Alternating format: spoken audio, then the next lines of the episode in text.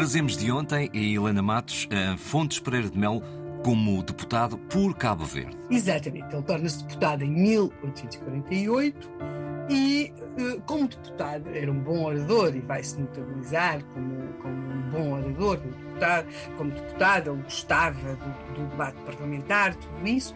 Eh, ele vai, aliás, ter ali um momento de, em 1850 de grande destaque, quando enfrenta aquilo que se chamava, ou que ficou conhecido como a Lei das Rolhas, que era uma, uma lei que procurava de alguma forma eh, restringir a liberdade de imprensa.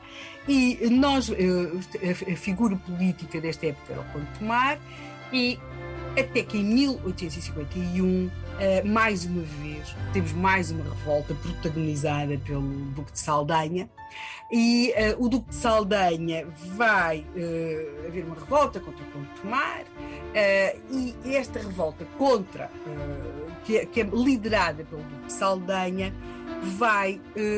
Podia ter sido mais uma numa série longa, mas não. Ela vai iniciar um período que ficou conhecido como regeneração e que, se quisermos, vai marcar uma diferença em relação ao passado. Ou seja, vai iniciar-se uma espécie de um rotativismo entre dois grandes partidos e o país vai ganhar alguma paz, alguma tranquilidade que permita a estes partidos irem alternando poder, o que dá espaço a uma geração, se quisermos, de jovens que nós hoje designaríamos como tecnocratas, uh, homens que acreditavam que uh, o progresso seria uma forma de fazer política no país, que o país tem de acompanhar as mudanças tecnológicas que estão a acontecer um pouco por todo o mundo e que não pode ficar para trás por comparação com os outros países seus vizinhos.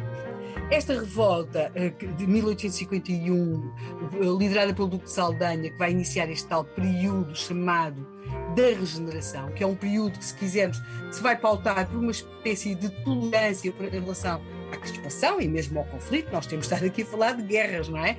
Uh, vai, vai, marcar um tempo diferente, se quisermos, na política portuguesa e uh, Fontes Pereira de Mel, que era deputado e que era próximo de Saldanha, não vai ser logo convidado para o primeiro governo que o Duque de Saldanha vai formar após esta revolta de 1851, mas eh, rapidamente, como acontecia sempre, o, prime o primeiro governo que se forma após uma, uma, revolta tem logo ali depois uns acertos. E foi o que aconteceu.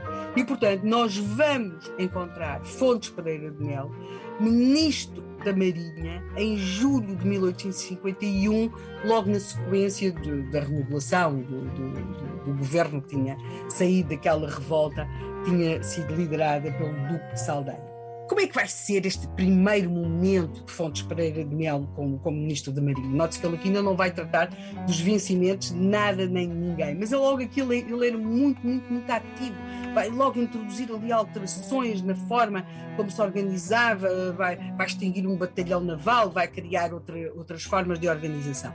Depois vai passar a ter responsabilidades na pasta do ultramar, eh, criando depois o Conselho Ultramarinho. Mas, quando estava à espera dele, aquela pasta que, com que nós começámos aqui esta nossa semana, a chamada Pasta da Fazenda.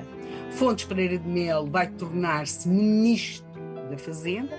Estávamos em 1852 e é, é nesta pasta da Fazenda, então, que ele vai ter esse protagonismo com que nós começámos aqui esta, esta semana, que é a ideia de que os funcionários devem eh, receber em dia certo. Se está dito que vão receber, vão mesmo receber e vão receber a quantia que está, o vencimento que estava pré-determinado. Isto, isto pode parecer hoje para nós uma rotina, mas de facto não era. E pode perguntar se o que ele queria era apenas a popularidade, como o acusava depois, ou veio acusar uh, o Conde Tomar, ou, ou, se queria mais alguma coisa. É, é óbvio que Fontes Pereira de Mel queria a popularidade, todos os políticos querem a popularidade, a não ser que sejam ditadores, podem dispensar, podem dispensá-la à vontade, e ele não o é. Não, mas há uma outra coisa. O que ele queria, sobretudo, era um Estado que funcionasse de uma forma regular e com rotinas e que os funcionários não, não, não, estivessem eles mesmos motivados para o seu trabalho, podia esse Estado responder para o programa, o tal programa de regeneração do país. E, portanto, esta vai ser a grande marca de Fontes Pereira de Melo na regeneração.